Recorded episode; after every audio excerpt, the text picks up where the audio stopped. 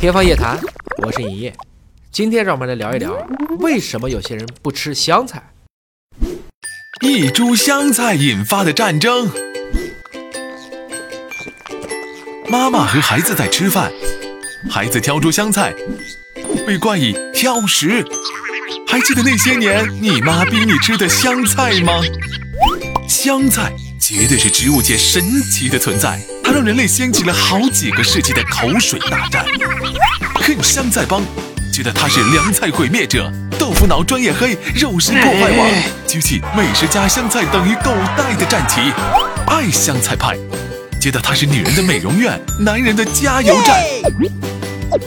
香菜涮锅、香菜泡面、香菜温泉。吹响无香菜不美食的号角，眼看香菜之争的战火不断蔓延，科学家们不得不站出来维持公正。全球有百分之十五的人患有香菜恐惧症，其中东亚人中不喜欢香菜的比例高达百分之二十一。而你是否喜欢香菜，其实很大一部分写在基因里。科学家发现，在十一号染色体上有一个基因，名字叫 OR6A2。这个基因在漫长的演化岁月中。在代号为 RS 七二九二幺零零幺的这个地方，产生了两种可能性：A 和 C。又因为人的基因都是成对儿组合的，于是就会有 AA、AC 和 CC 这几种排列方式。拥有前两种基因排列方式的人，AA、AC，某个特定的嗅觉受体没那么敏感；而 CC 组合的人，这个嗅觉受体相当的敏感。香菜叶子中主要化合物是醛类，这味儿闻起来确实有点像肥皂或是臭虫。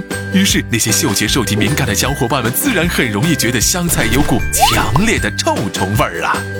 现在终于有个理由来逃脱挑食的命运了。我本身就带有不爱吃香菜的基因，没办法啊。不过，人的行为方式除了基因外，还会受外在环境的影响。比如，女朋友不爱吃香菜，肯定也会影响到你的哦。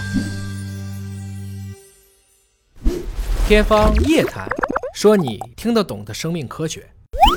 扫码关注尹哥，了解更多生命科学。